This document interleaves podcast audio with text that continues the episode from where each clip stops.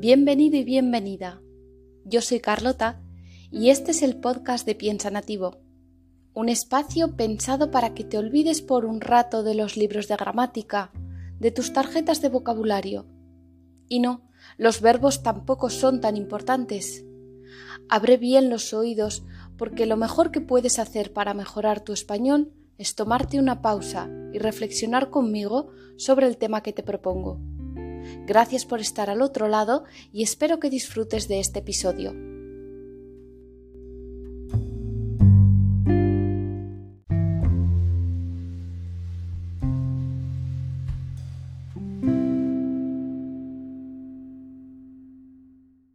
Buenos días, buenas tardes o buenas noches.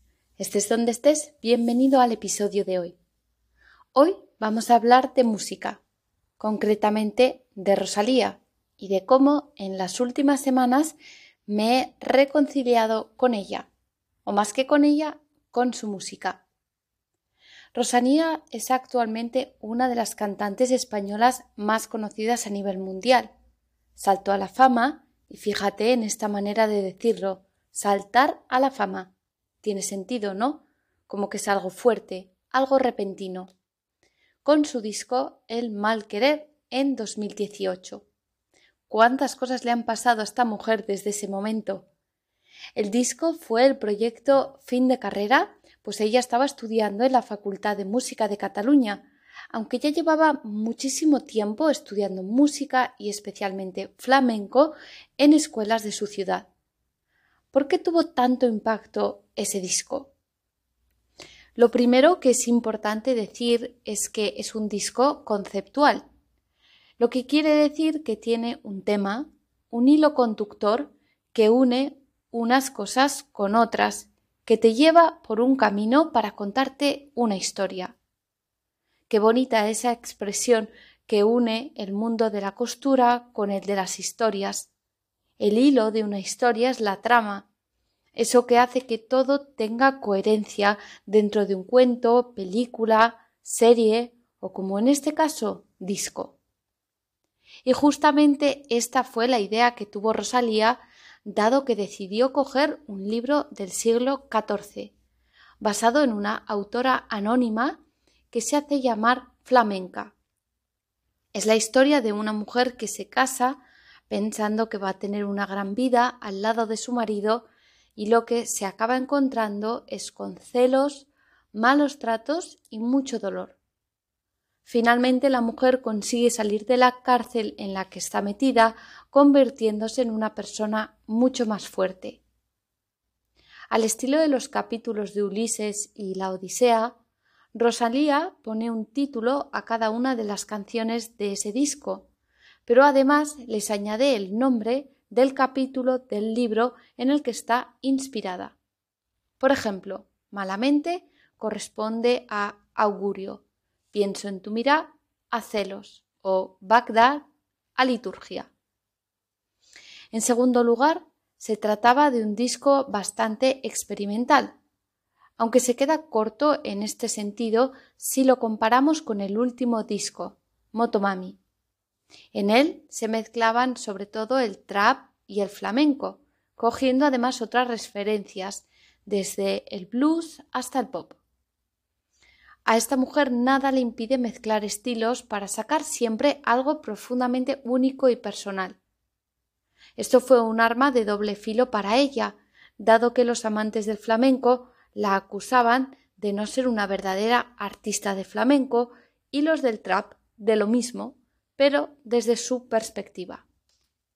Ser un arma de doble filo, ya sabes, es una expresión que sirve para decir que algo tiene un lado bueno y uno malo, como el filo de un cuchillo. Hay un lado que corta y otro que no. Además, y esta sería la tercera de las razones por las que este disco triunfó, es su estética.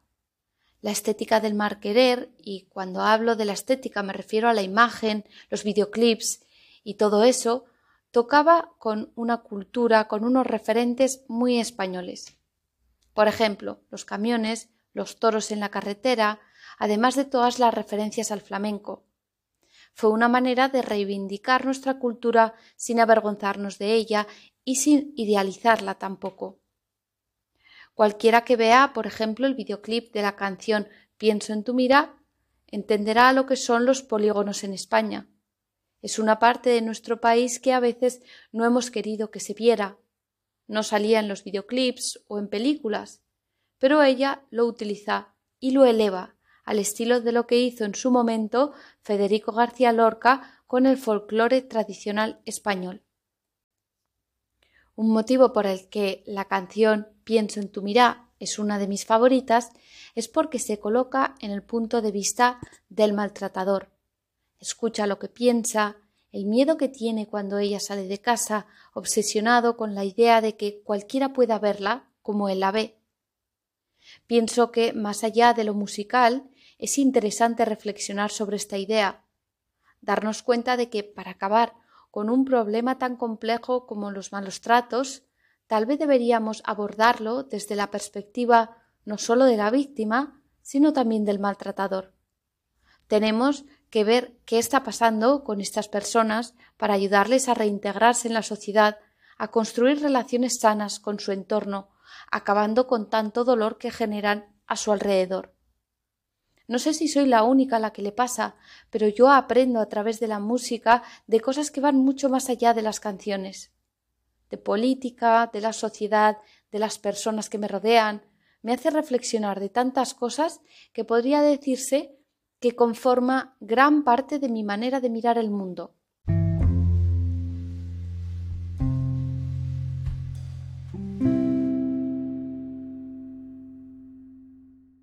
Con todo ello ya se había convertido en una de las artistas más reconocidas y más queridas en España. Os voy a dejar en la transcripción de este episodio una actuación que tuvo estelar en la fiesta de los Goya, que son los premios del cine español. Una actuación estelar quiere decir una actuación brillante, magnífica, así como una estrella. En ella cogió una canción española que forma parte de la memoria colectiva y que se titula Si me dan a elegir. Cantada por los Chunguitos, grupo de rumba catalán, ya era una canción emocionante, pero en su actuación en los Goya pone los pelos de punta. Con toda esa orquesta detrás de ella y ese vestido rojo, y sobre todo esa voz que tiene, que más que una voz es un instrumento en sí mismo. Os recomiendo que os la pongáis porque es una maravilla de vídeo. Os tengo que decir que tampoco ha sido la primera ni la última en hacer este tipo de fusiones, pero creo que dio con la tecla, con el tema, el tono y una buena campaña que la arropó y la empujó para que se convirtiera en un gran referente. Aunque no estoy de acuerdo con esos que dicen que ella es solo el producto. Creo que es una artista excepcional, súper trabajadora, productora, músico, cantante, lo tiene todo y el resto le ha llegado porque, en mi opinión, se lo ha currado mucho hasta llegar donde está. Currar es una manera más informal de hablar de trabajar.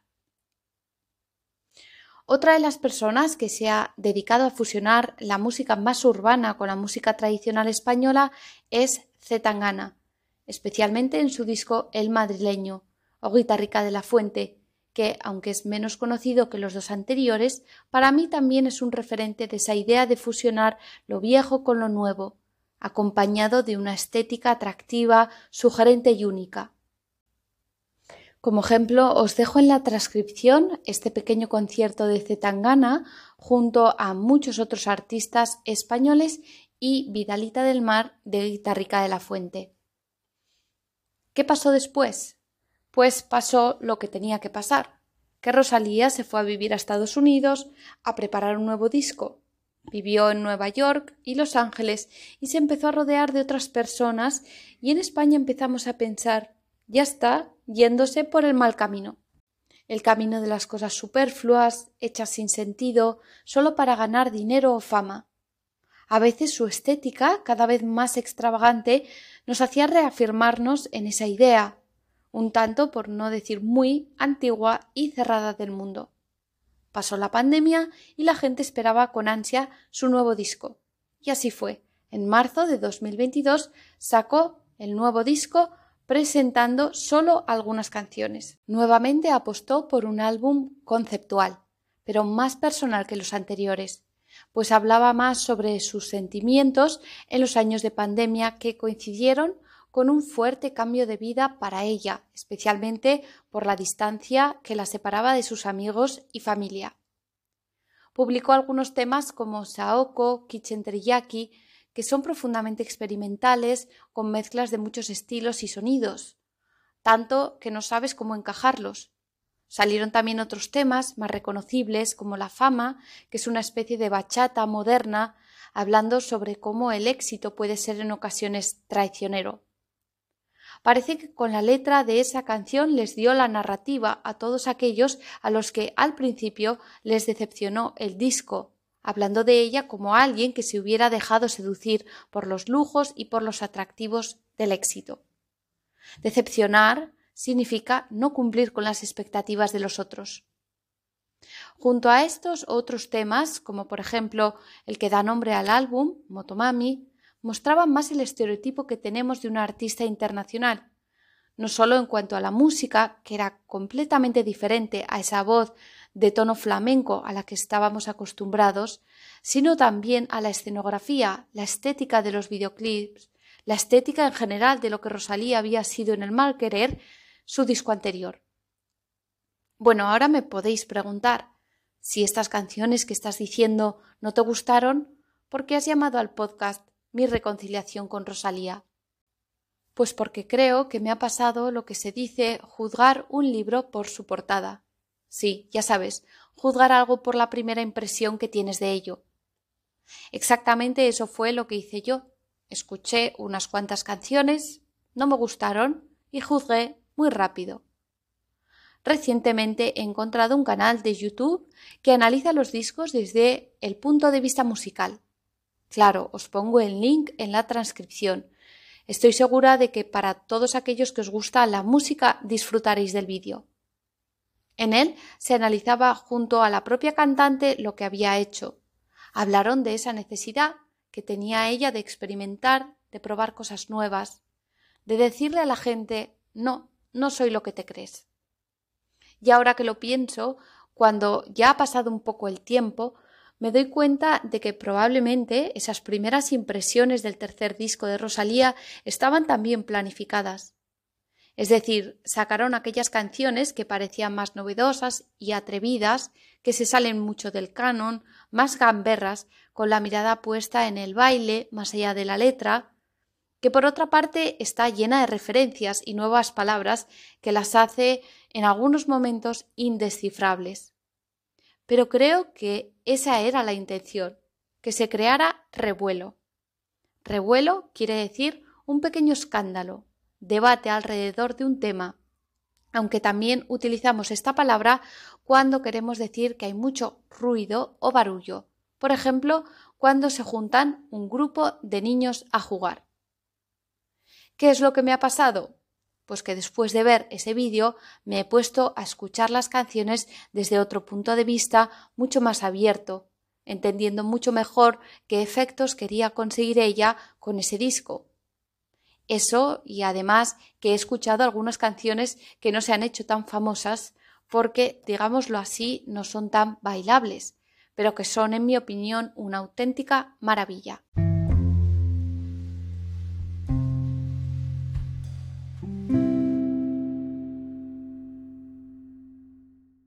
Os voy a hablar de una canción en concreto, porque no quiero marearos.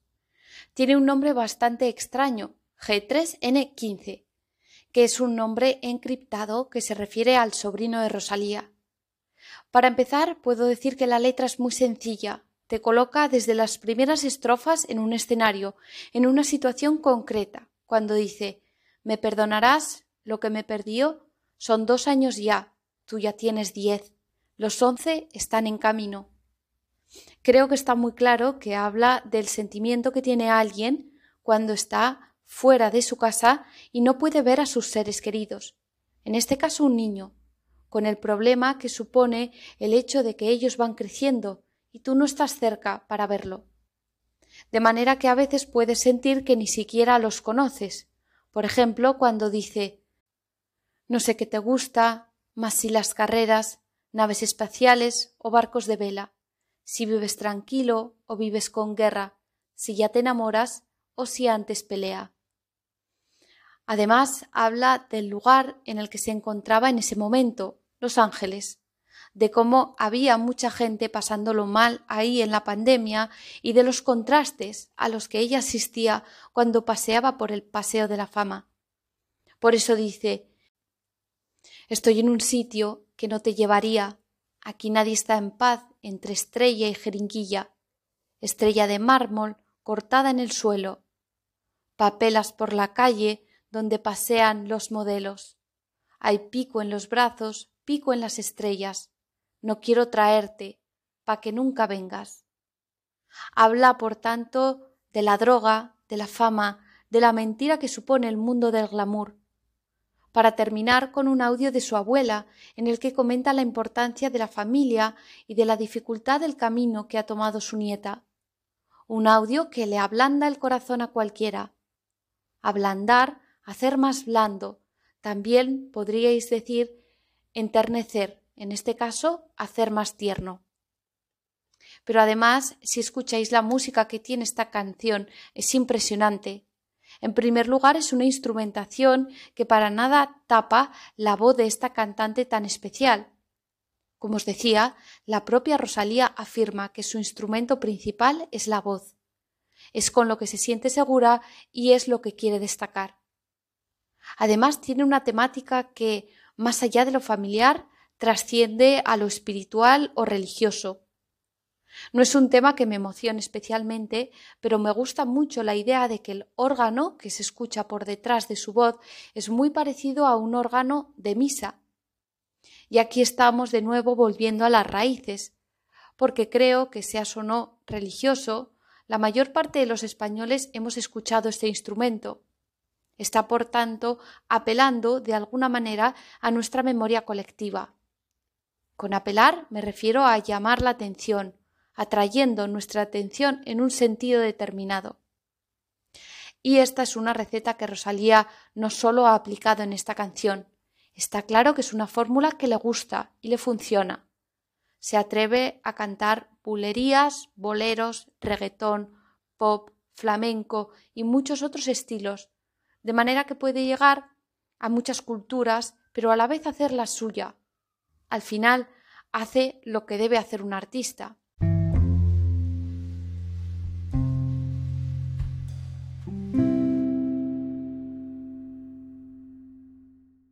pero aún tenía guardado algún que otro as en la manga.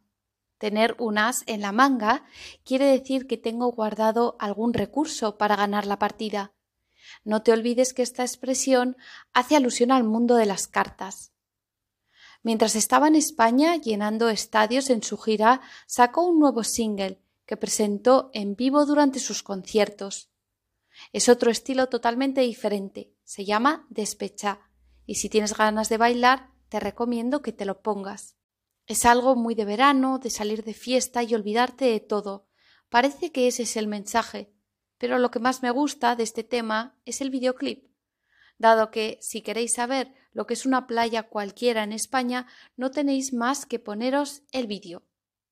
Parece que nos estaba diciendo, sí, sé que creíais que me había ido, pero aquí estoy, es el primer sitio al que vengo a cantar mis temas porque no me olvido de mis raíces.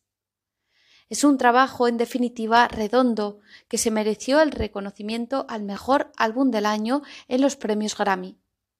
Aunque hay canciones que me gustan más y canciones que me gustan menos, ahora entiendo la magia que tiene esta mujer para crear, el talento para la mezcla y la innovación, y también la capacidad que tiene de reírse de sí misma para no tomarse tan en serio y mostrarse en todas sus facetas, desde las más emotivas y vulnerables a las más superficiales y disfrutonas, y en todas esas hacer un trabajo de calidad. Y hasta aquí el episodio de hoy. Espero que lo hayas disfrutado. Si deseas la transcripción, puedes darte de alta en Patreon donde iré subiendo cada semana las transcripciones del podcast y os propondré un tema sobre el que reflexionar por escrito. Podéis mandarme vuestras respuestas. Espero que pases una semana estupenda y nos encontremos en el próximo episodio.